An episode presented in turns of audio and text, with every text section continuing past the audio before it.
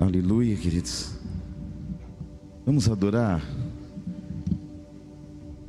Enquanto isso, você deixa aberto Filipenses capítulo 1, versículo 6, por favor.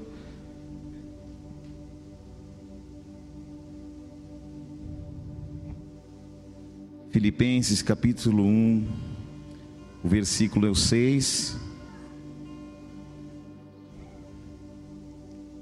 Deixa aberto e vamos adorar ao Senhor, aleluia. Há uma unção nesse lugar, querido. Há uma unção que vai trazer alinhamento do teu coração ao coração do Pai. Há um alinhamento na sua história, na sua família. Há um alinhamento no seu ministério porque dele, por ele, para ele são todas as coisas. Aleluia. Santo é o teu nome, Jesus.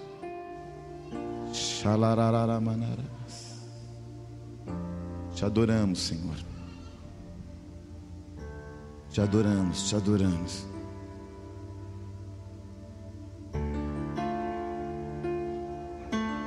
Te adoramos,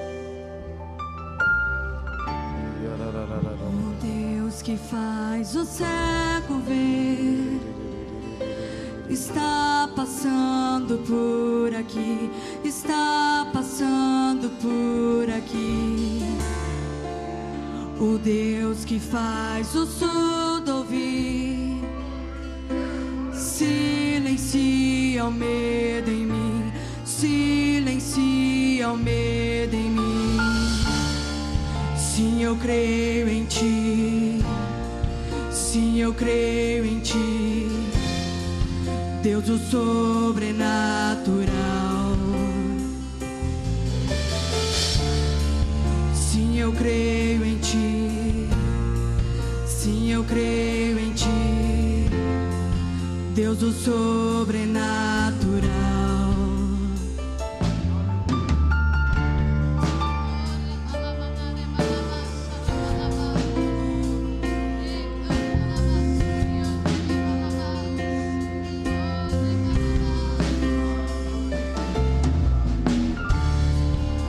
O Deus o impossível vem transformar meu coração,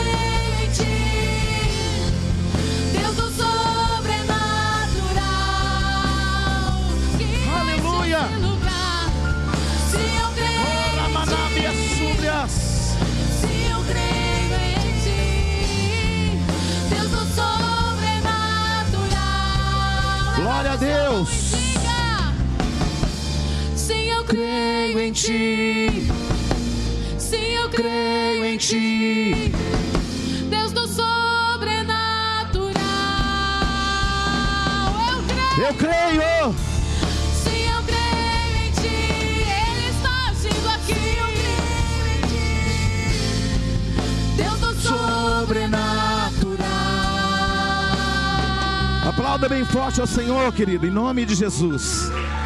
Aleluia. Presença doce do Senhor aqui nesse lugar. E não é por causa de nós, é por causa dele. Aleluia. Filipenses 1:6 diz assim: Estou plenamente certo de que aquele que começou a boa obra em vós há de completá-la até ao dia de Cristo Jesus. 1 aos Coríntios, capítulo 1, versículos 26, diz assim: Irmãos, reparai, pois, na vossa vocação, visto que não foram chamados muitos sábios segundo a carne, nem poderosos, nem muitos de nobre nascimento. Pelo contrário, Deus escolheu as coisas loucas do mundo para envergonhar as sábias, e escolheu as coisas fracas do mundo para envergonhar as fortes. E Deus escolheu as coisas humildes do mundo e as desprezadas, e as que não são, para reduzir a nada as que são, a fim de que ninguém se vanglorie da presença de Deus. Amado Senhor, eu te peço, use da minha vida como o Senhor quiser, porque eu não sou meu, eu tenho um Senhor que morreu por mim há mais de dois mil anos atrás, eu sou dele e ele é meu. Nós não estamos aqui para ouvir homens, porque eles definitivamente não têm nada a dizer. Somos dependentes do teu espírito e que a tua voz fale ao nosso espírito. E que aqueles que estão em casa sejam alcançados e aqueles que estão aqui no templo também sejam alcançados. Que o Senhor pegue eles por dentro nesta noite. E que o Senhor faça, Pai, um reboliço no coração de pessoas, dentro e fora, Senhor, do templo. Que o teu espírito tenha liberdade de completar a obra que o Senhor começou há mais de dois mil anos atrás. E que esta obra seja completa em nós. Em nome do Senhor Jesus. Amém. Assentai-vos em nome de Jesus. Deus é um especialista em levantar modelos insignificantes. Deus é especialista em pegar aquele que não é para confundir os que são, ou que pensam que são. Então, quando nós olhamos para o Evangelho, nós notamos pessoas que tinham tudo para dar errado e deram certo. Porque é impossível dar errado quando Jesus entra no nosso caminho e quando a gente começa a fazer parte da história, a história do Evangelho. No dia que nós fomos alcançados, tudo mudou.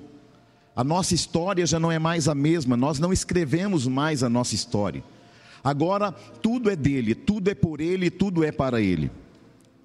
Eu penso que Deus é o único que olha para nós como igreja e para nós como família, e apesar dos nossos defeitos, Ele nos ama, e apesar dos, das nossas falhas, Ele nos escolheu. Modelos insignificantes, mas para Ele nós temos muito valor, para Ele nós somos importantes, para eles nós não somos apenas súditos, nós somos filhos. E quem é pai sabe que um pai faz tudo o impossível para um filho e, e Deus pode fazer o possível e o impossível por nós. Aleluia.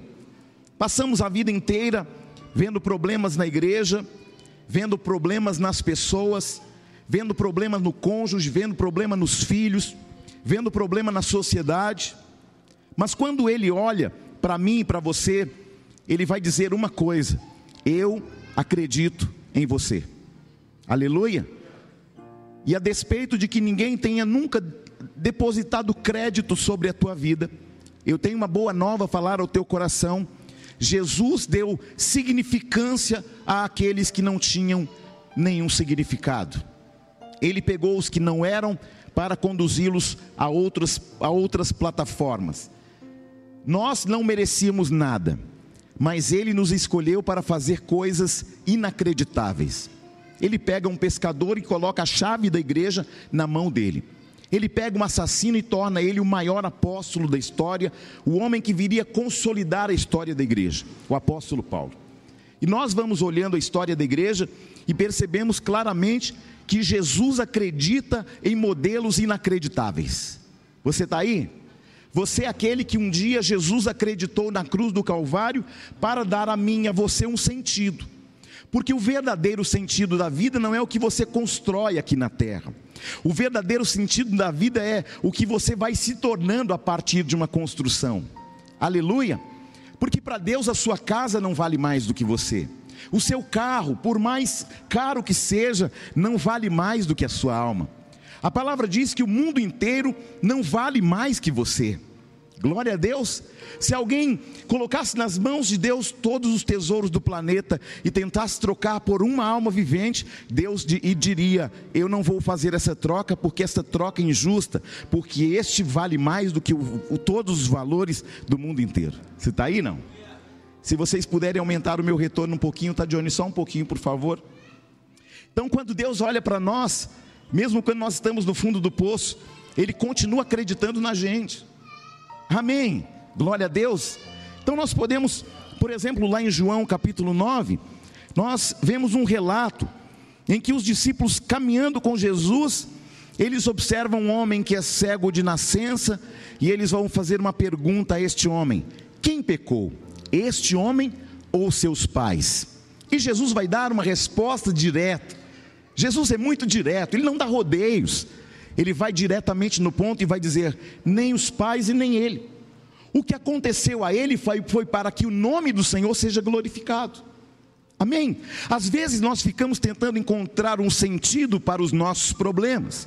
Às vezes nós passamos por lutas, por lutos, por perdas, e nós achamos que nós estamos perdendo. Mas o bem da verdade é que quando nós vamos caminhando, o Senhor vai tratando o nosso caráter. O bem da verdade é que quando nós estamos nesta plataforma chamada Terra, essa plataforma é um ambiente de transformação de corações. É um ambiente que o Senhor nos dá a oportunidade a nos parecermos muito mais com Ele, porque afinal de contas nós não somos deste mundo. Nós fomos gerados aqui pelo ventre de uma mulher mas nós não somos daqui, nós fomos é, gerados no céu, no coração de Deus, e Deus plantou você no ventre de uma mulher, mas acima de tudo, Ele tem um propósito de levar você para casa um dia. A sua casa, por mais linda que seja, vai ficar aqui, porque a tua verdadeira morada é na eternidade. E quando eu entendo isso no meu coração, eu paro de buscar construir coisas e começo a construir valores. Jesus não morreu por causa de coisas, Jesus morreu por causa de pessoas que ele acreditou que tinha valores. Você não está aqui por acaso, você está aqui porque Jesus um dia olhou para você, apesar de você, e ele te escolheu independentemente dos seus erros independentemente dos seus pecados, independentemente dos seus deslizes, independentemente de suas escolhas. Por isso que a palavra fala que o amor não é um sentimento, o amor é uma pessoa. A palavra diz que Deus é amor. Amém? Glória a Deus. Então, Jesus, quando perguntaram a ele, este homem é cego por causa dos pecados dele, dos pais, e então o que nos mostra que nós somos bons para apontar os erros e não é, trazermos soluções. É fácil a gente apontar o erro de alguém que entra pelas portas, mas Jesus disse o seguinte: todo aquele que vir a mim, de maneira alguma lançarei fora. Amém? Porque o diabo é aquele que ele faz conosco como se faz com a laranja porque para Satanás nós somos descartáveis, mas para ele, querido, nós, ele nos olha com valores eternos, ele nos olha como irmãos, ele nos olha como, como aqueles que um dia vamos morar com ele na eternidade. Isso não tem preço.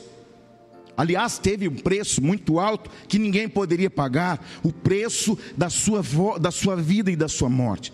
Jesus dedicou a vida dele totalmente purificado. Ele morreu sem pecado algum, ele não teve pecado. Ele levou os nossos pecados sobre si, mas o castigo que nos traz a paz estava sobre ele, e através de suas pisaduras fomos sarados, perdoados e conduzidos para a eternidade.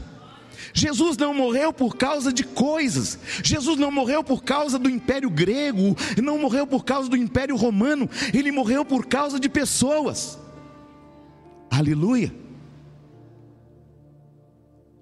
Jesus dá uma resposta inesperada, totalmente inesperada. Ele é cego, sim, mas não por causa dos pecados dele, nem dos pais dele. Ele é cego para que o poder de Deus se manifeste nele. Então, às vezes, você olha teus problemas e você fala que problemão, e Jesus está falando: o seu problemão é para manifestar a minha glória, é para que as pessoas conheçam Deus do impossível, o Deus que é invisível, mas é real, Ele é poderoso em Suas obras, Ele te chamou para uma obra inédita. Não há ninguém na face da terra igual a você. Cada um de nós temos uma qualidade. Cada um de nós tem um valor, independente dos deslizes, independente do tamanho dos nossos erros. Ele te olhou e te amou com um amor incondicional. Porque a gente é bom para apontar o pecado de alguém, não é verdade? Ah, erro- já procuraram algo, foi ele ou foi os pais dele? Não é? E Jesus fala assim: não, é para manifestar a minha glória. Olhe para alguém e diga: não busque razões para aferir, busque razões para amar, não busque razões para ofender, mas busque razões para consertar. Você está aí? Porque quem é o aferidor de medidas é Satanás. Glória a Deus. É Satanás que aponta para você e fala tudo que você fez. Vou puxar tua capivara para ver o teu histórico de vida. Não. Jesus morreu para que os nossos pecados fossem encravados na cruz do Calvário. A palavra diz em Colossenses que Jesus encravou nossa cédula de dívida, que constava de ordenança contra nós e triunfou sobre Satanás na cruz. O lugar da vergonha extrema de Jesus é o lugar do nosso triunfo. Você está aí, não? Então, lugar em que ele foi humilhado, nós triunfamos com ele. Você está aí, não? Então, o que você tem que observar agora, querido, é que o Senhor, Ele possa nos dar, a cada um de nós, como família, como, como casais, como filhos, como, como irmãos em Cristo, como igreja, que nós possamos ter o olhar de Jesus Cristo. Quando a mulher adúltera, pega em adultério, ela foi para ser apedrejada. Chegaram em Jesus e colocaram ele numa encruzilhada, porque se Jesus falasse assim, apedreja, ele estaria indo contra a lei do Império Romano. Se ele dissesse não apedreja, ele estaria indo contra as leis mosaicas. E aí Jesus vai falar assim: olha, se vocês não tiverem pecado, pode começar a tirar a primeira pedra. E a palavra diz que do mais velho ao mais moço lançaram as pedras no chão e foram embora. A mulher atormentada com os próprios pecados olha para Jesus no olho e Jesus olha para ela sem acusações e fala para ela: mulher, onde estão os teus acusadores? Porque eu também não te condeno, vai e não peque mais. Aleluia, gente. Esse é o Jesus que salvou você na cruz. Jesus não salva a gente na cruz e fica, ó, oh, eu sei do seu passado, e fulano. É gente que não tem o que fazer, que fica apontando nosso pecado, sim ou não, irmão? Ah, olha, eu sei o que você fez no verão passado, eu sei o que você fez, eu vou contar, eu vou. Irmãos, escute uma coisa: nós não precisamos ninguém para contar nada, o diabo já é o nosso acusador. E nós sabemos que o salário do pecado é morte, mas o dom gratuito de Deus é vida eterna, porque onde abundou o pecado, superabundou a graça de Deus. Por quê, Bispo Júnior? Porque Deus é amor. Isso, mas como é que eu vou ter esse sentimento e esse olhar para as pessoas sem pré-julgá-las, sem julgá-las, sem condená-las? Isto requer intimidade profunda e íntima com Jesus, irmãos. Isso requer uma vida de oração. Isso tem a ver com o relacionamento com o Espírito Santo, que tira de nós da confusão, do apontamento e renova a nossa mente. O Espírito Santo vem nessa noite para aprimorar nosso caráter e não para apontar nossos pecados e deslizes. Se nós colocássemos aqui um, um telão e aí mostrando o pecado de todo mundo, irmão, do mais moço ao mais velho, ia sair envergonhado daqui. Sim ou não? Porque a Bíblia diz que todos pecaram. Não existe o que é mais santo e menos santo. A Bíblia diz: todos pecaram e destituídos estavam da glória de Deus. Mas nós temos um juiz e um advogado que ele vai nos medir com equidade. Sabe o que é equidade? Equidade é aquele que julga com justiça, aquele que não tem tendências para ficar de um lado ou de outro. Não é meu amigo ou minha amiga, vou ficar do lado dele ou dela. Não, é, é a verdade que é o nosso prumo. Conhecereis a verdade, a verdade nos libertará. Aleluia ou não aleluia? Olhe para alguém e diga: Nós estamos em construção, pelas mãos do nosso Deus. Amém? E é sobre isso que nós vamos falar nesta noite. Amém? Aí eu fico meditando na história de Noé no capítulo 6 de Gênesis. E a única conclusão plausível que eu cheguei foi a seguinte: a arca não era sobre a arca, a arca era sobre alguém. Amém? Quando você vem para a igreja, não se trata mais de uma denominação, se trata do que Deus está construindo dentro de você. Deus demorou 100 anos para fazer uma construção no coração de Noé. Porque a questão de Deus não era a arca, a questão de Deus era o que ele estava construindo dentro de um homem. Amém? Você está aí não? Olhe para alguém e diga: não se trata de construções humanas, é o que ele está fazendo dentro. Uh, você está aí não? Então a conclusão que eu cheguei sobre Noé é que não era o que ele estava construindo. O que Deus estava de olho é no que ele estava construindo dentro de Noé. Levou 100 anos para Deus ajustar o caráter de Noé. Irmão. E às vezes você vê alguém que tem um ano, dez anos de igreja, dá uma deslizada, escorrega na casca da banana, e aí tem um monte de gente para apontar o dedo. Pecador, pecador, mas você não é não. Hum? Que a gente é bom para ferir medida, é ou não é? Mas a gente é péssimo para amar, irmão. Quem tem a, a medida justa é o Senhor, não somos nós. A gente é bom para ferir medida de pastor, de autoridade, de irmão de igreja, do que caiu, do que levantou. Irmão, nós não temos nada a ver com a vida de ninguém. Deus deu uma vida para cada um de nós, então vamos fazer o seguinte: cada um vai cuidar da sua própria, amém?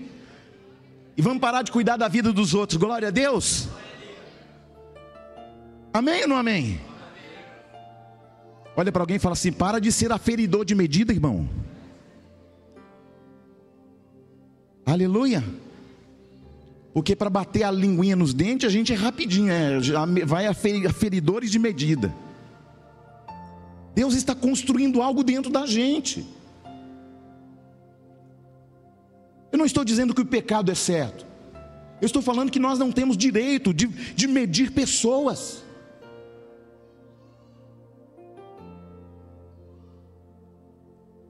Por isso, pare para pensar se aquilo que você está levantando está tornando algo, algo melhor para Deus.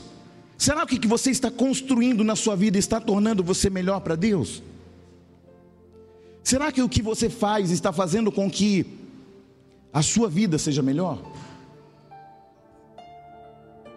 Porque construir coisas é muito fácil, irmãos. É ou não é verdade? É fácil construir coisas.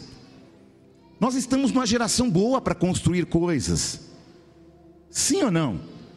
Os homens construíram um avião que anda a 800, tem avião que já está voando a 4 mil quilômetros por hora. Nós somos bons para construir coisas. O homem construiu é, navios que percorrem oceanos atlânticos, meridianos. Mas nós somos péssimos para construir ambientes. Nós somos péssimos para construir adorações. Deus não está de olho em estruturas, irmãos. Deus está de olho em você. Porque Jesus não morreu por causa de denominações, de placas, de igreja. Jesus não morreu para você construir uma casa maior e melhor. Ele, ele, ele morreu para que você seja o templo do Espírito Santo, para que você seja cheio da glória de Deus, para que o seu coração seja um lugar onde ele possa construir uma história, a história dele em seu coração, aleluia. Você concorda comigo que Deus poderia ter estalado o dedo e a arca simplesmente puf, tivesse aparecido ali? Sim ou não? Deus tem poder para isso? Sim ou não? Sim ou não? Deus disse no começo de Gênesis: haja, e foi acontecendo tudo, irmão. Se ele falasse, haja uma arca, buf, aquela arcona imensa ia cair lá, buf. E Noé iria dizer: que arcona linda que o senhor fez, hein? Só que a questão, querido, não é arca. Deus não está de olho em arcas. Deus está de olho em pessoas.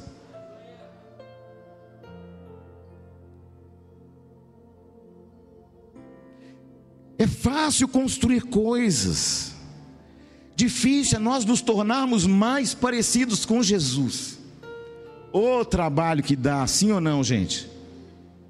Por isso a gente não pode aferir medida de ninguém, queridos. A gente não pode. Uma vez eu coloquei uma pessoa de banco, alguém veio para mim e falou assim: Ô injusto, como é que você coloca a pessoa de banco?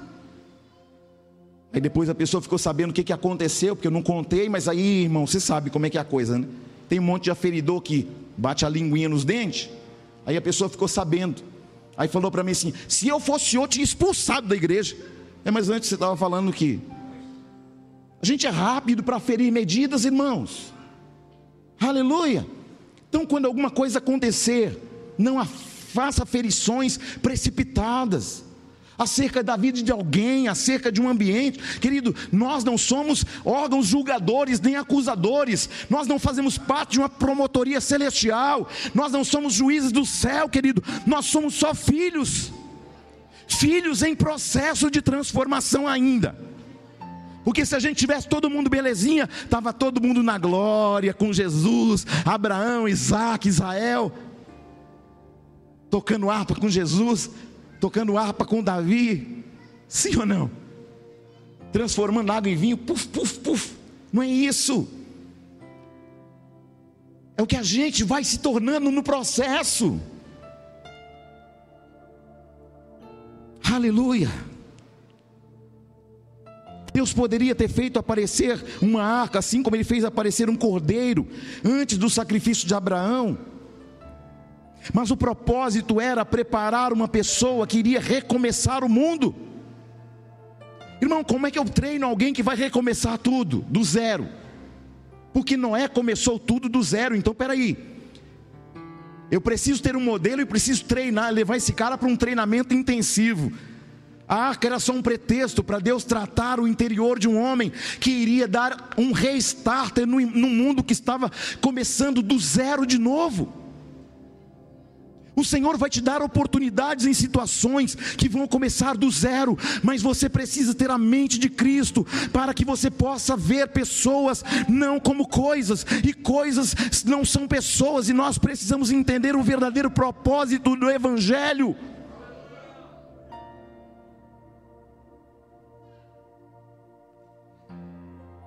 O propósito de Deus era preparar uma pessoa que iria recomeçar o mundo. Isso significa que o que eu estou me tornando é muito mais importante do que aquilo que eu estou construindo. Declare isso: o que eu estou me tornando é mais importante do que aquilo que eu estou construindo. Você está aí? Fala alguma coisa, crente. Vocês estão tímidos hoje? Deus não vai habitar em coisas que construímos. Deus vai habitar no coração dos homens. Deus vai habitar no que nós nos tornamos, não no que nós construímos, meus irmãos.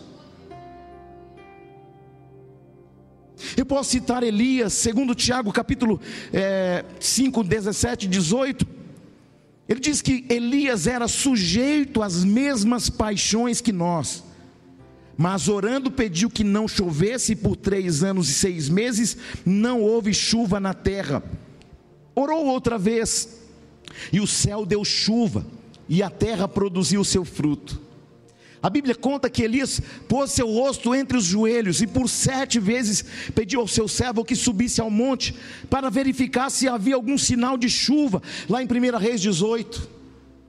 E ali Deus estava ensinando a Elias ser perseverante.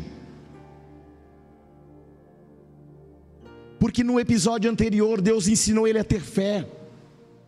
Fé sem perseverança, querido, você não alcança o que precisa alcançar. Porque sem fé é impossível agradar a Deus. Lá em 1 Reis 18, 37 e 38, Elias vai dizer: Responde-me, Senhor, responde-me, para que este povo conheça que tu és o Senhor Deus e que tu fizestes voltar o seu coração. Olha o que Elias está falando: Senhor, não se trata de mim, se trata da Sua glória. Não é por você, querido, é por Ele, é por causa da glória dEle. E a palavra diz que então caiu o fogo do Senhor e consumiu o holocausto, a lenha, as pedras, o pó, e ainda lambeu a água que estava no rego. 1 Reis 18, agora imagine Deus falando a Josué, sem espada, sem escudo, sem estratégia de guerra, e Deus vai falar para ele: olha, vocês vão derrubar esse murão enorme aqui. Irmãos, escute, cada tijolo da muralha de Jericó pesava uma tonelada. Cada tijolinho, irmão. Como é que vai derrubar aquilo com um grito, irmão? Agora imagine Josué reunindo o exército, os capitães, falando: olha, guardem as armas de vocês, nós vamos vencer isso de outro jeito. Josué está maluco. A gente vai vencer com a presença de Deus, nós vamos vencer com a comunhão dos irmãos, porque eles estavam juntos andando em volta de Jericó, e nós vamos vencer numa só voz, num só espírito num só sentimento. Por isso que a palavra diz: tende em vós o mesmo sentimento que também havia em Cristo Jesus. Querido, se nós estivermos andando no mesmo sentimento, nós não vamos aferir pessoas, nós vamos derrubar muralhas. Aleluia! Deus não nos chamou para ferir medidas, Ele nos chamou para a obediência. E quem obedece vê diante dos seus olhos as muralhas caírem porque não é pelo seu poder, é pelo poder dele. Mas quando eu dou passos de fé, ele se move numa plataforma para tornar o impossível possível. Quem está aí? Tem algum crente cheio do Espírito Santo aí? Diga glória a Deus. Amém. Imagina aqueles homens marchando em volta de uma muralha, irmão. A muralha era tão grande que Raabe construiu a casa dela em cima da muralha, irmão. Como é que se constrói uma casa em cima de uma muralha? Ela tem que ser muito extensa. Josué reproduzindo, dizendo: Olha, preciso que vocês se santifiquem por sete dias, porque nós não vamos ganhar a cidade com estratégias humanas, nós vamos vencer a cidade com santificação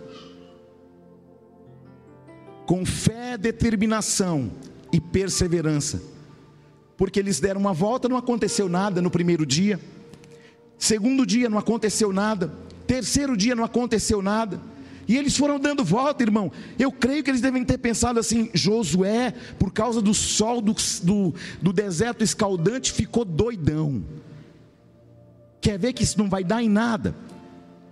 Alguém vai olhar para você e vai falar assim: não vai dar em nada. Porque a situação dessa pessoa é tão difícil, mas tão difícil, que é uma situação intransponível, como as muralhas de Jericó. Mas aí você vai olhar para o impossível e dizer: Eu tudo posso naquele que me fortalece. Eu não vou na força do meu braço, eu vou porque o meu Deus está na minha frente. E se Deus é por nós, quem será contra nós? Sim ou não? Havia um ponto de interrogação no rosto dos soldados. Três dias de volta, quatro dias, nada. Aí você vem na igreja, você ouve uma palavra em casa e nada.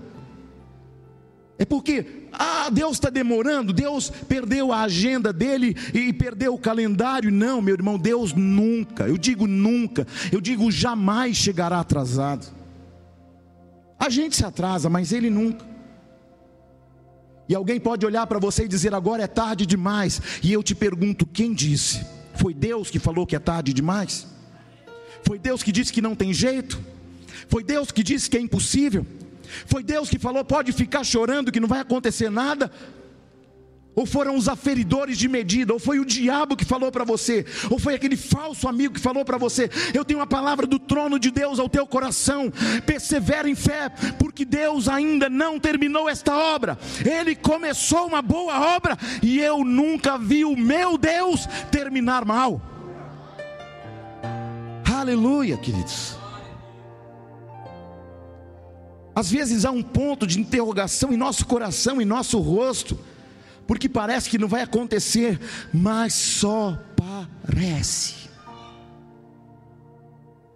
Olhe para alguém e diga: o choro pode durar uma noite, mas a alegria vem pelo amanhecer. Só que não é o seu amanhecer, não é o amanhecer dele, tá bom? Porque às vezes amanhece para a gente e está ficando escuro lá no Japão, irmão.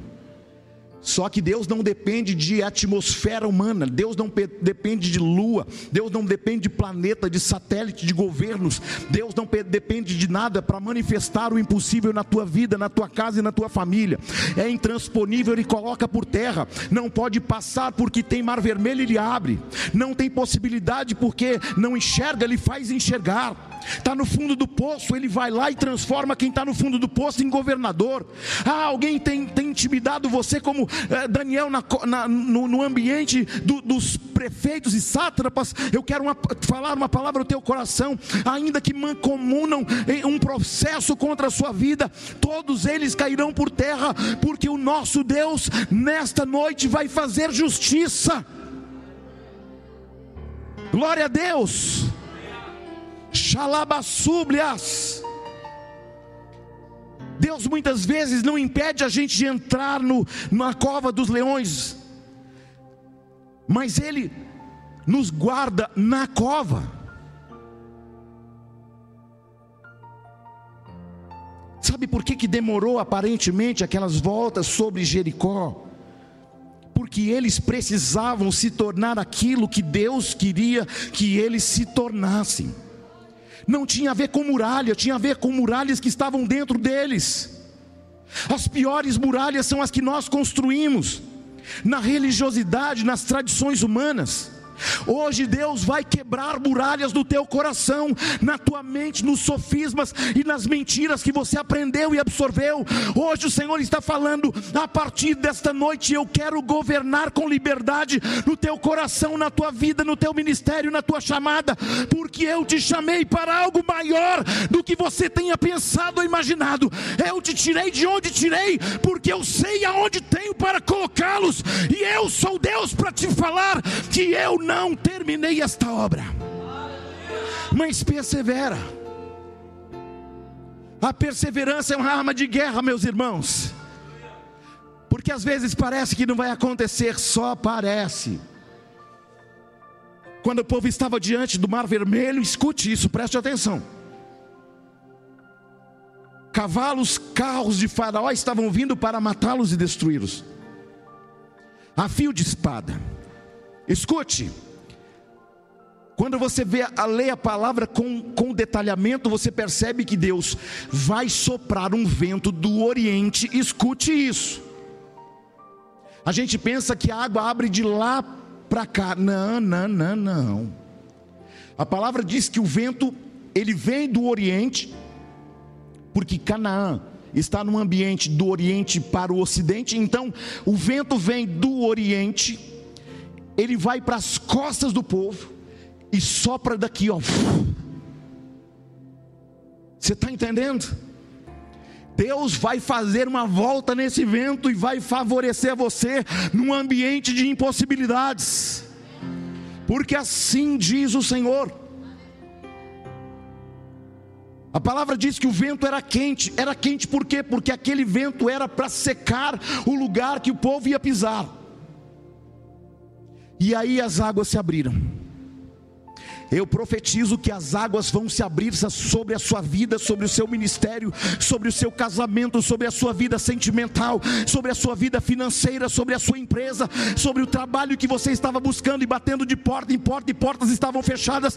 Eu profetizo em nome de Jesus que o Senhor vai abrir as portas como ele abriu as águas do Mar Vermelho para você passar. Quem está aí? Quem está aí pelo amor do Senhor Jesus?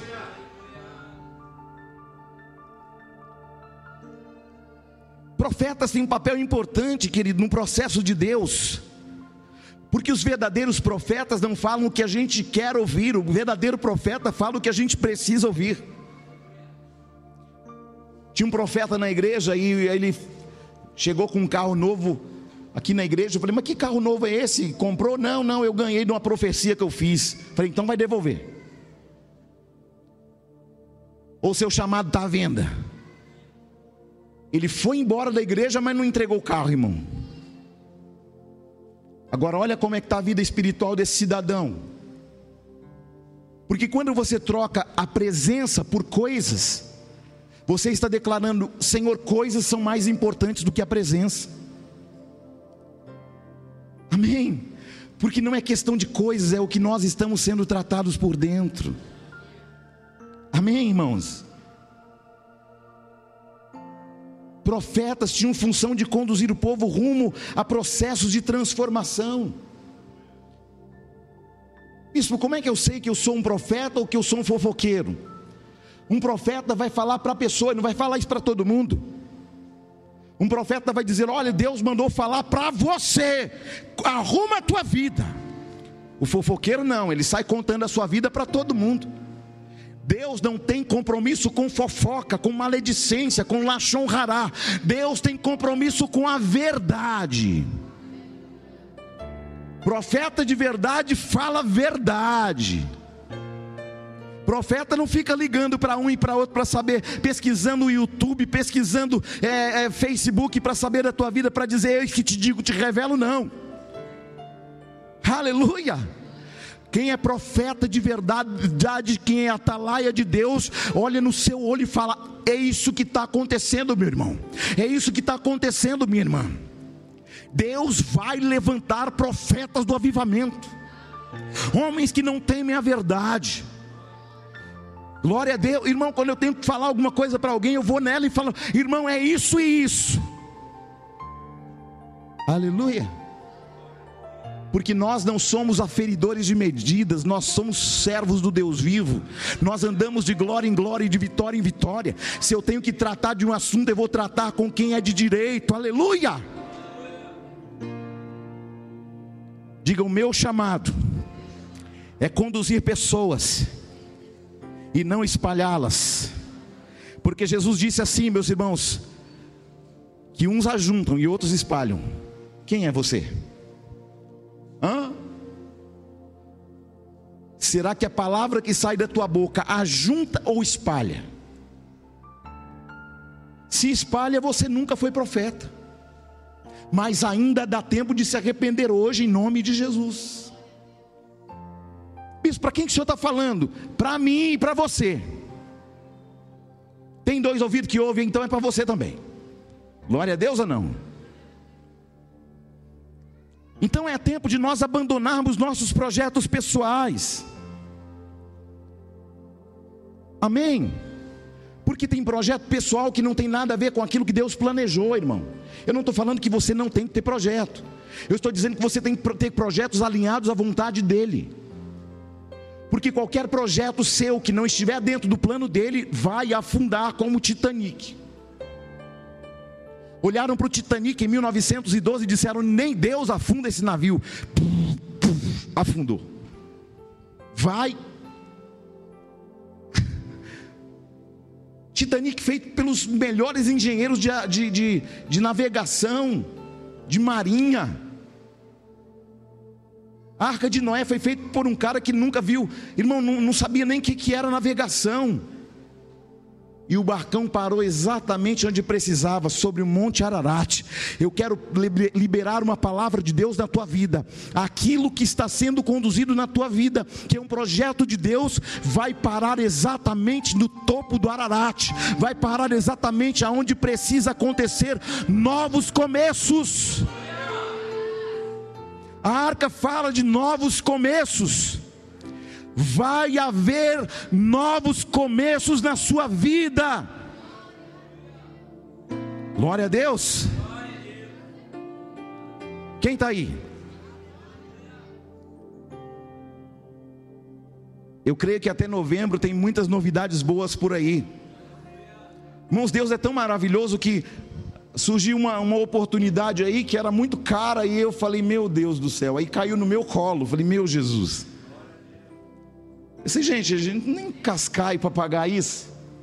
Não, mas não vai precisar pagar, não. É porque eu gostei muito dos devocionais. E aí a gente vai colocar uma plataforma aí. E depois eu explico para você. Sabe o que é isso? É estar alinhado à vontade plena e absoluta de Deus, porque não tem a ver comigo, tem a ver com uma plataforma chamada salvação. Meus irmãos, tudo que Deus fizer em você tem um propósito coletivo. Deus não, não trabalha abençoando o homem sem olhar o propósito coletivo. Quando Ele abre uma porta para mim, eu tenho um entendimento, isto é para abençoar gerações. Se eu tenho um carro que não pode abençoar o irmão, que não pode dar uma carona para ele, meu irmão, meu carro não serve para servir. Se o meu dinheiro não pode servir o reino de Deus, então o meu dinheiro não vale nada. Aleluia. Glória a Deus. Se não abandonarmos nossos projetos pessoais, se não respeitarmos os processos, se não confiarmos nos princípios do reino, na doutrina do evangelho, nos encargos que o Senhor tem nos dado, nós não vamos chegar a lugar nenhum. Por outro lado, não tente avançar por própria conta.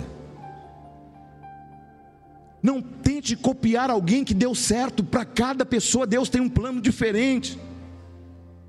Para uns, Deus chamou para profetas, pastores, apóstolos, evangelistas. Deus tem algo comigo diferente que tem com você, meu irmão. Mas ninguém aqui é mais importante do que ninguém. Nós andamos numa plataforma e essa plataforma salva pessoas para o reino. É tempo de nós avançarmos, amém? Isso por que, que a gente está tão frustrado, cansado? Por que, que as coisas não fluem? Porque nós estamos andando no automático. A gente faz a oração automática, a gente lê a Bíblia automático, a gente ora é, intimidade automática, querido, nós vamos sair do piloto automático para estabelecer um alinhamento de intimidade, porque não tem a ver com ministério, com placa de igreja, não tem a ver com paredes, tem a ver com o que está sendo construído dentro de nós.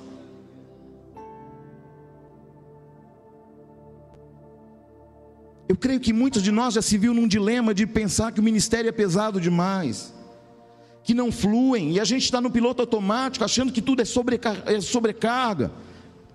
Eu, já, eu tenho certeza que nós já, já paramos e perguntamos, Deus, mas eu não, não aguento. Querido, entenda uma coisa: muitas vezes nós estamos sobrecarregados, porque às vezes nós estamos fazendo a coisa certa no lugar errado. Às vezes ah, a pessoa é do ministério de evangelismo e ela está aqui dentro, cuidando de, de paredes. Não vai fluir. Ah, eu sou um profeta, mas você não tem coragem de sair de casa. Você não tem coragem de falar a verdade para as pessoas, que profeta que você é. Sim ou não? Viver o Evangelho não é cansativo. Quando você está no verdadeiro ministério que Deus chamou, você não se torna fadigante. O que causam esses sintomas é fazer o que, fomos, o que não fomos chamados para fazer. É estar envolvido num trabalho que Deus não chamou você para lá. Amém ou não amém? Olhe para alguém e diga: não se compare com ninguém. Amém? E tem outra coisa: os limites das pessoas são diferentes. Tem pessoas que o estupim é curtinho. Tem coisa, tem gente que tem longanimidade, tem gente que tem paciência, domínio próprio, tem gente que não. Só que eu não posso aferir a medida de alguém que não chegou à minha plataforma, que ainda não chegou no meu nível, no seu nível. Às vezes você quer que o seu irmão do seu lado esteja no seu nível de entendimento, de espiritualidade. Não, querido, é um processo da arca de Deus sendo construído todo dia em nós. A transformação da mente é contínua, é todo dia, a gente é, é, é confronto, é guerra, é batalha. Sim ou não? E aí, quando a gente está prontinho, fala, rapaz, agora eu estou quase 100%. Aí Jesus fala assim: agora vou fazer com você como Enoque, vem para casa. Quando a gente pensa que agora é terra prometida, Deus fala, agora vem para casa, igual Moisés. Moisés viu a terra prometida, aí Deus falou para Moisés: Moisés, você viu a terra? Vi, é linda, mas você não vai.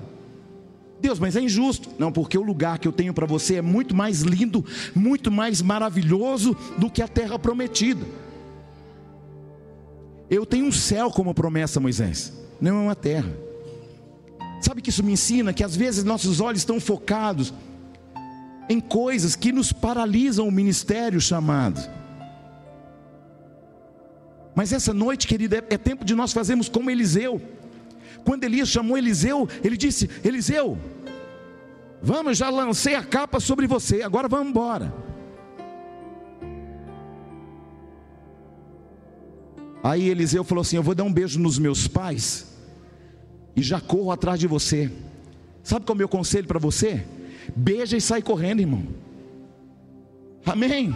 Beija os pais. Eu não estou falando de coisas humanas e naturais. Eu estou falando de deixar aquelas coisas que paralisaram você nos carros de boi. Deixar as coisas que eram seus projetos para correr em busca dos projetos dele na tua vida, meus irmãos. Mas eu não estou pronto, bispo, nem eu, criatura. E é por isso que eu estou aqui aprendendo com você. Essa palavra não é para você, essa palavra primeiro é para mim. Olha os dois alto-falantes de 15 polegadas apontadas nas minhas orelhas aqui, irmão. 30 polegadas apontada para mim, aleluia. Mas a palavra ela vem para ajustar e não para ferir.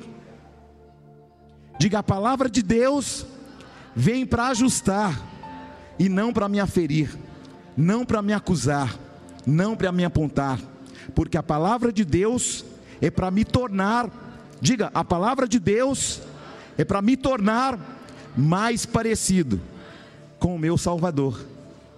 Você está aí? Você pode dar uma salva de palmas para Jesus?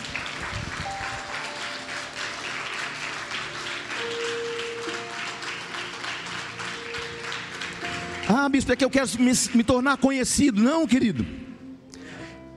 Quando João estava sendo conhecido, ele falou assim: que eu diminua e ele cresça. Quando Deus estiver estabelecendo você e te erguendo muito, irmão, escute isso. A glória toda é de Deus, não é sua não. Você está indo? Você está indo? Olhe para alguém e diga: antes de pedir poder para Deus, pede para Ele limites. Amém? Porque tem gente, irmão, que se ele subir em cima de uma lâmina de gilete, ele quer fazer discurso porque ele acha que ele já é melhor que todo mundo. Não é? Você já viu uma lâmina de gilete? É muito alta, sim ou não? Aí a pessoa sobe na lâmina de gilete e acha que já pode fazer discurso. Ei, querido, o meu convite para você é: desça para que ele cresça. Aleluia. É importante que nós descobramos nossos limites. Há uma importância de nós respeitarmos processos. Davi foi escolhido para servir de modelo. E por isso ele teve que enfrentar duros processos, meus irmãos. Mas o cetro do Senhor nunca se apartou da casa dele. Nunca faltaram pessoas para serem descendentes de Davi, para servirem a Deus. Da mesma forma, querido, eu creio que Deus vai levantar através da tua vida, da tua família, um, uma geração de adoradores, de verdadeiros adoradores, primeiro. Sim ou não? Porque antes de ser adorador, irmão, a gente precisa ser verdade, verdade. E o bom de você falar verdadeiro, porque você se compromete com aquilo que você fala. Agora, a gente está comprometido com a verdade, amém? A diferença entre Saul e Davi é que Davi resolveu respeitar processos. Ele teve a oportunidade de derrubar a Saul, mas ele respeitou o tempo, ele aguardou o momento. Ele não, não puxou o tapete de Saul, ele teve Saul na mão dele. E ele não fez, sabe por quê? Porque ele sabia respeitar processos.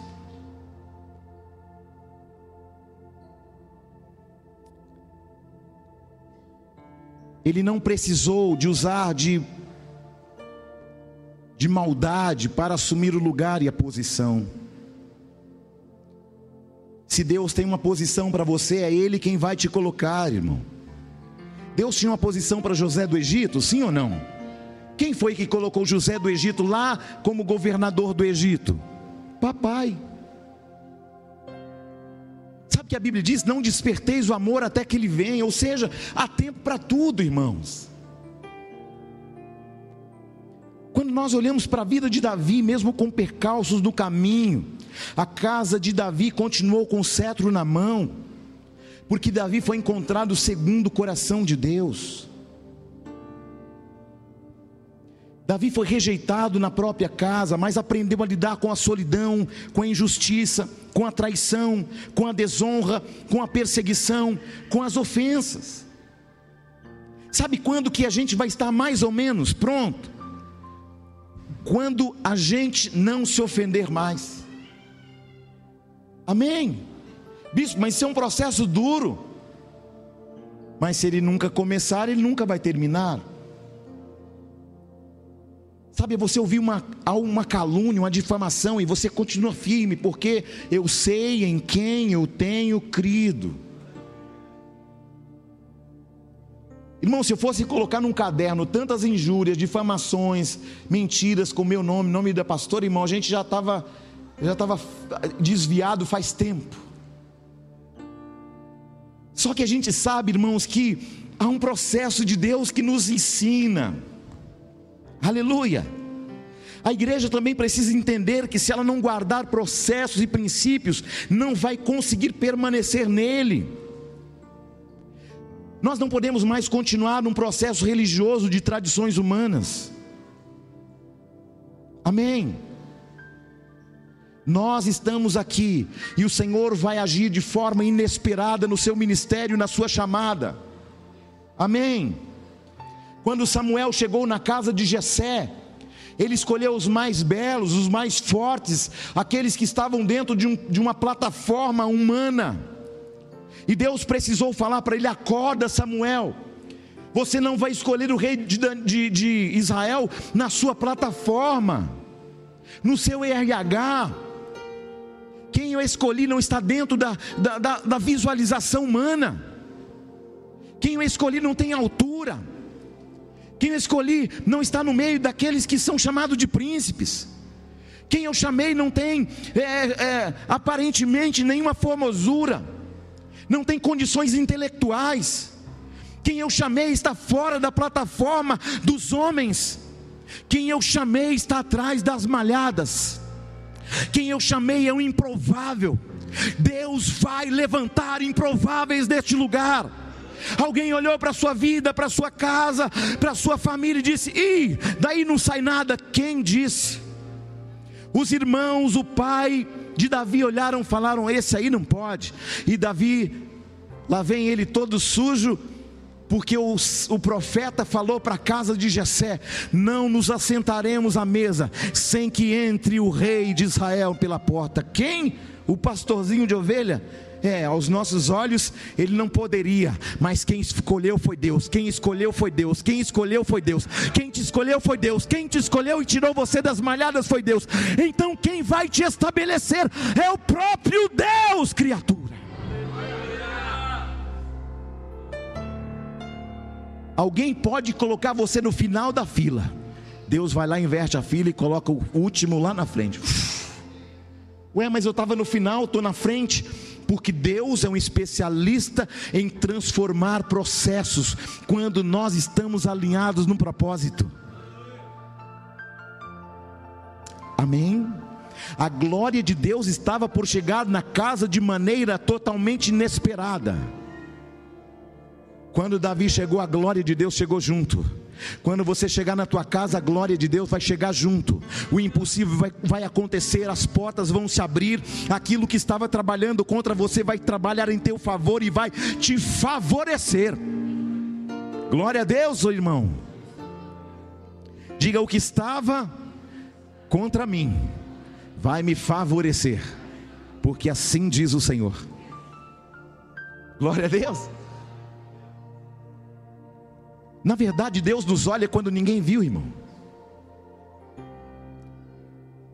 Você sabe que Deus me, me chamou, eu estava no fundo do fundo de um poço, né? Só que Deus pegou, e quando Ele me chamou, Ele já me via pregando, e eu só me via numa plataforma humana. Você está aí não? Deus não te vê como você se vê.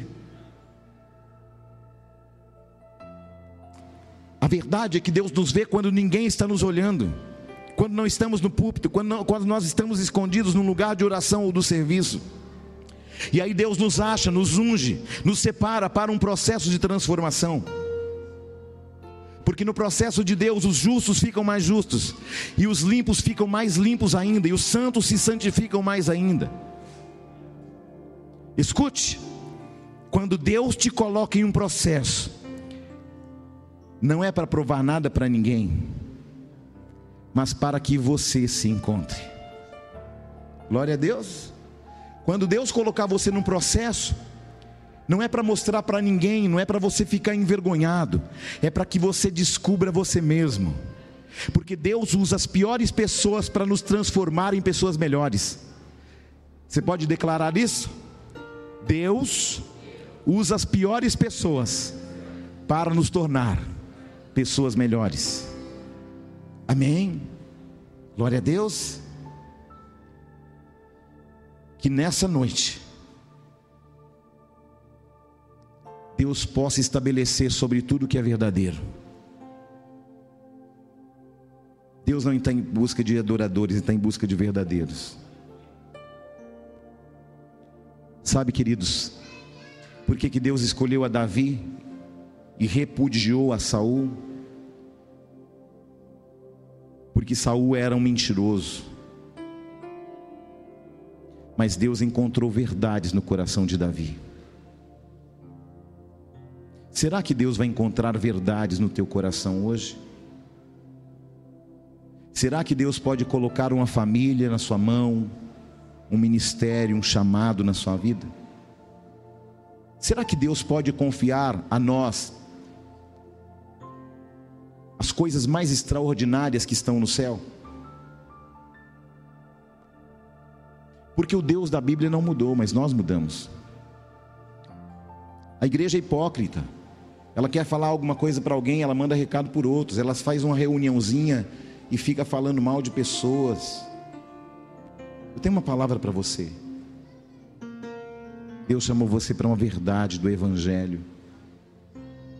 Gaste tempo com o Evangelho porque é a verdade que nos liberta. Aleluia. Muitos, para não sofrer, criam uma falsa construção de quem realmente é. Uma hipocrisia que, fa que fala de aparências, e aí você fica bem com pessoas, na frente de pessoas. Mas eu quero falar uma coisa para você: seja verdadeiro. E Deus vai usar as verdades do teu coração para transformar pessoas. Aleluia. Por que, que Deus iria nos transformar quando nós achamos que está tudo, não, eu do jeito que está, está bom. Tem gente que a gente pergunta, está tudo bem? Não, está bem, está bem. Você sabe que está tudo mal. Seja verdadeiro com teu pastor. Seja verdadeiro com seu irmão do seu lado. Seja verdadeiro com seu cônjuge, com seus filhos.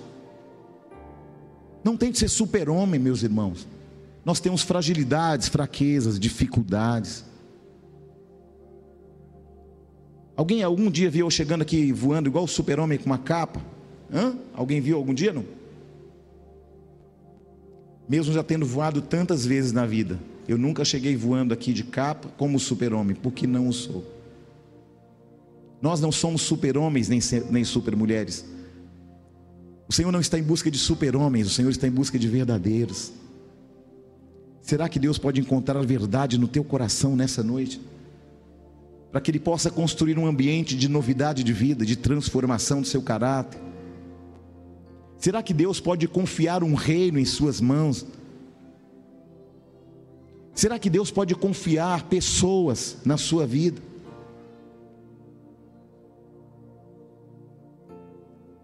Todos os grandes homens da Bíblia, já estou encerrando.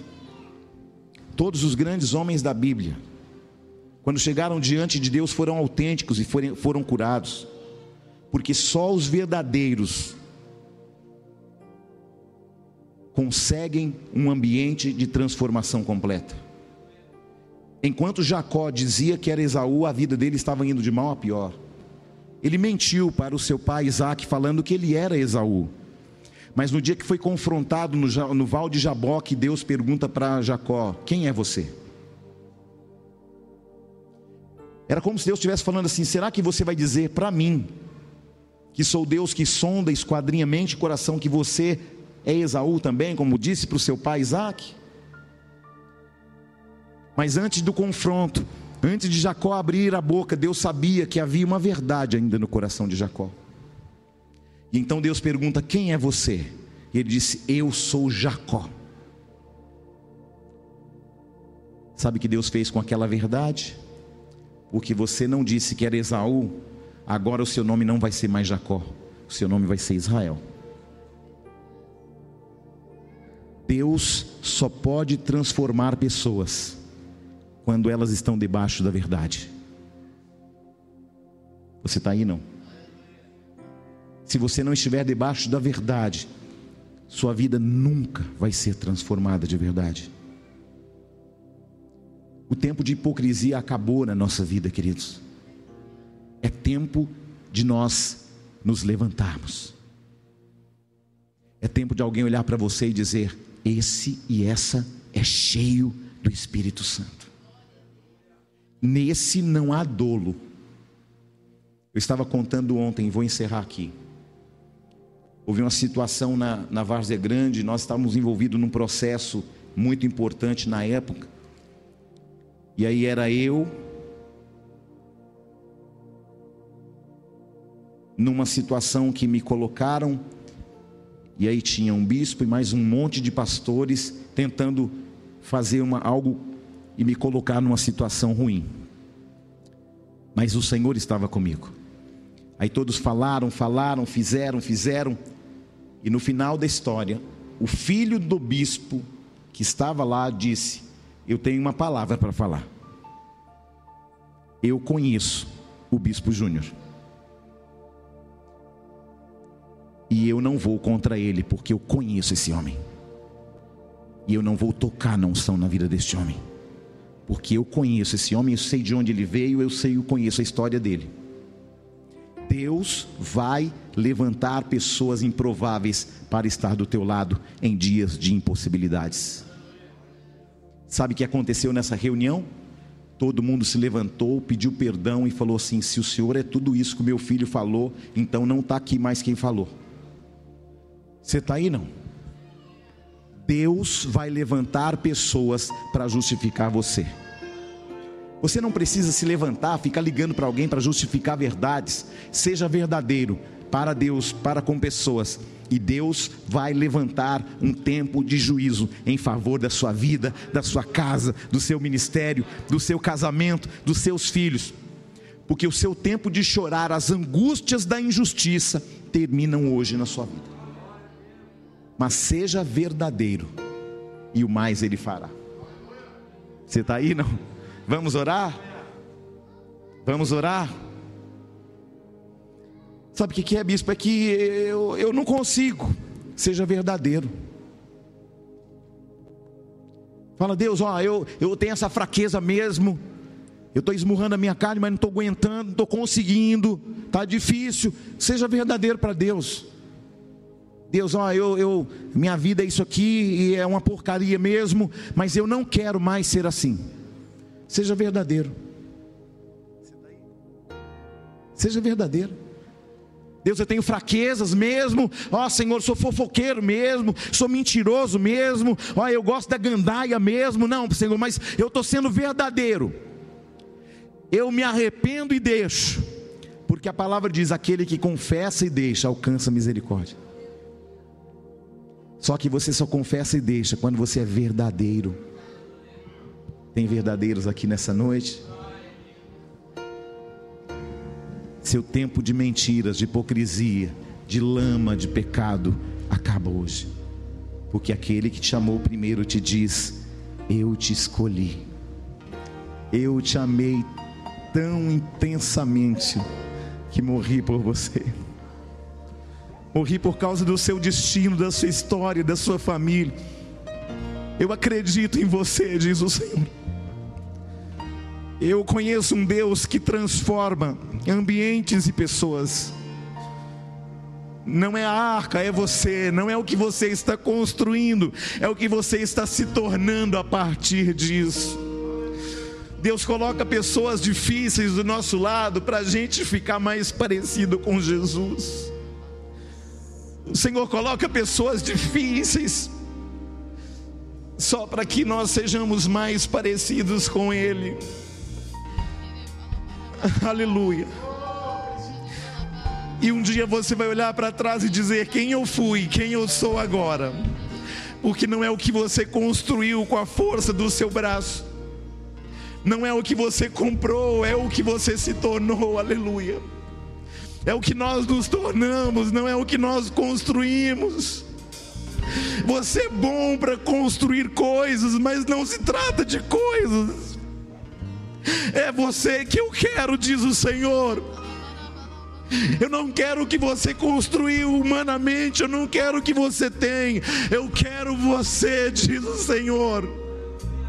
Porque apesar de você, eu te amo, diz o Senhor. Apesar dos nossos deslizes, Ele nos ama.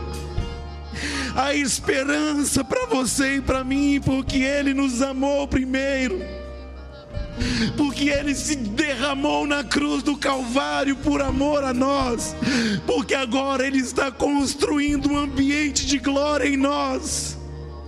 Você é o templo do Espírito Santo, aleluia. Não aceite ser menos que isso. Ore, seja verdadeira, verdadeiro.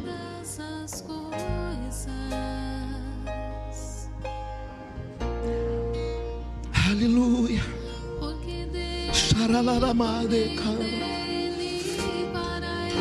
Você não é aferidor, você é um servo de Deus, um filho amado.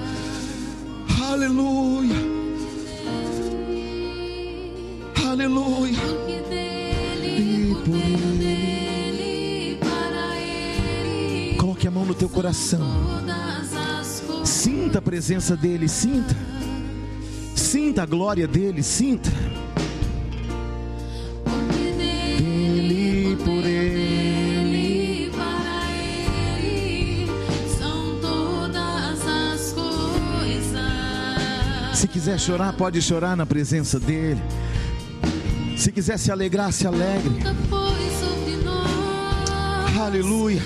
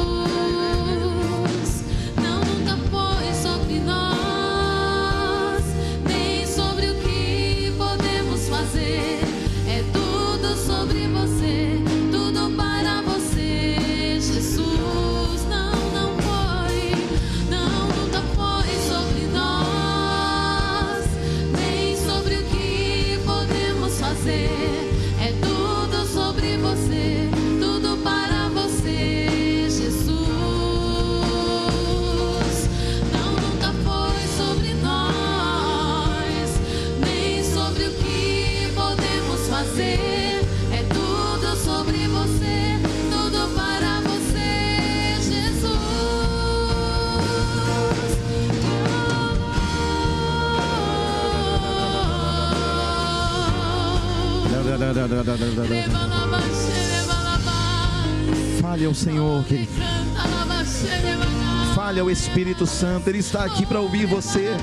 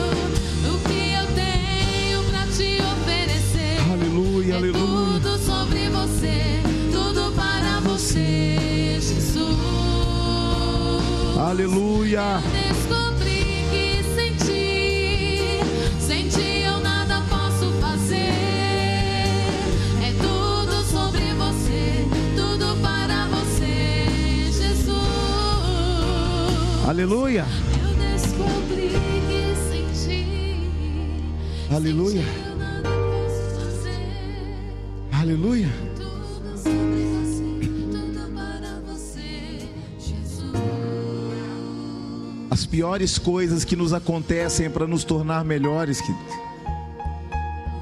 Não é sobre um barco. Não é sobre um lugar, é sobre você mesmo.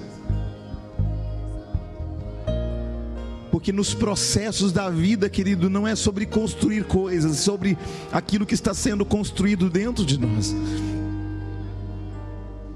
Deus coloca as piores pessoas para tirar o melhor de nós. Aleluia. Não é fácil, não é fácil, mas é possível. Você é dele, você é dele, você é dele. Por mais que o mundo diga, diga não, você é dele. Você foi comprada pelo preço do sangue dele. E agora nenhuma condenação há. Agora nossa cédula de dívida foi encravada na cruz do Calvário. E o Senhor já humilhou principados e potestade, triunfando deles na cruz. Eu tenho certeza que você em casa, você no templo, recebe esta palavra como um alinhamento do teu coração. Porque não é sobre construir coisas, é sobre Ele deixar a gente ser transformado por dentro. Aleluia. Você em casa receba esta palavra, você aqui no templo receba esta palavra. Aleluia. Glória a Deus, se você está em casa e quer fazer uma reconciliação, se você está no templo, irmãos, Ele te amou primeiro, aleluia. Glória a Deus, Johnny, fique no- atento no WhatsApp, se tiver alguém no WhatsApp para uma reconciliação, amém, com Jesus, essa é sua oportunidade, amém, porque tudo que Jesus fez é porque Ele amou você primeiro, aleluia. Glória a Deus, aleluia.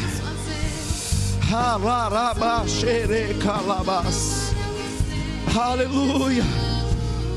Glória a Deus. Você pode aplaudir bem forte ao Senhor Jesus. Porque dele, por ele, para ele são todas as coisas. É a verdade que liberta, amém, querido? Tudo é dele, tudo é para ele. Não se trata de uma arca, se, se trata do que nós estamos sendo tratados.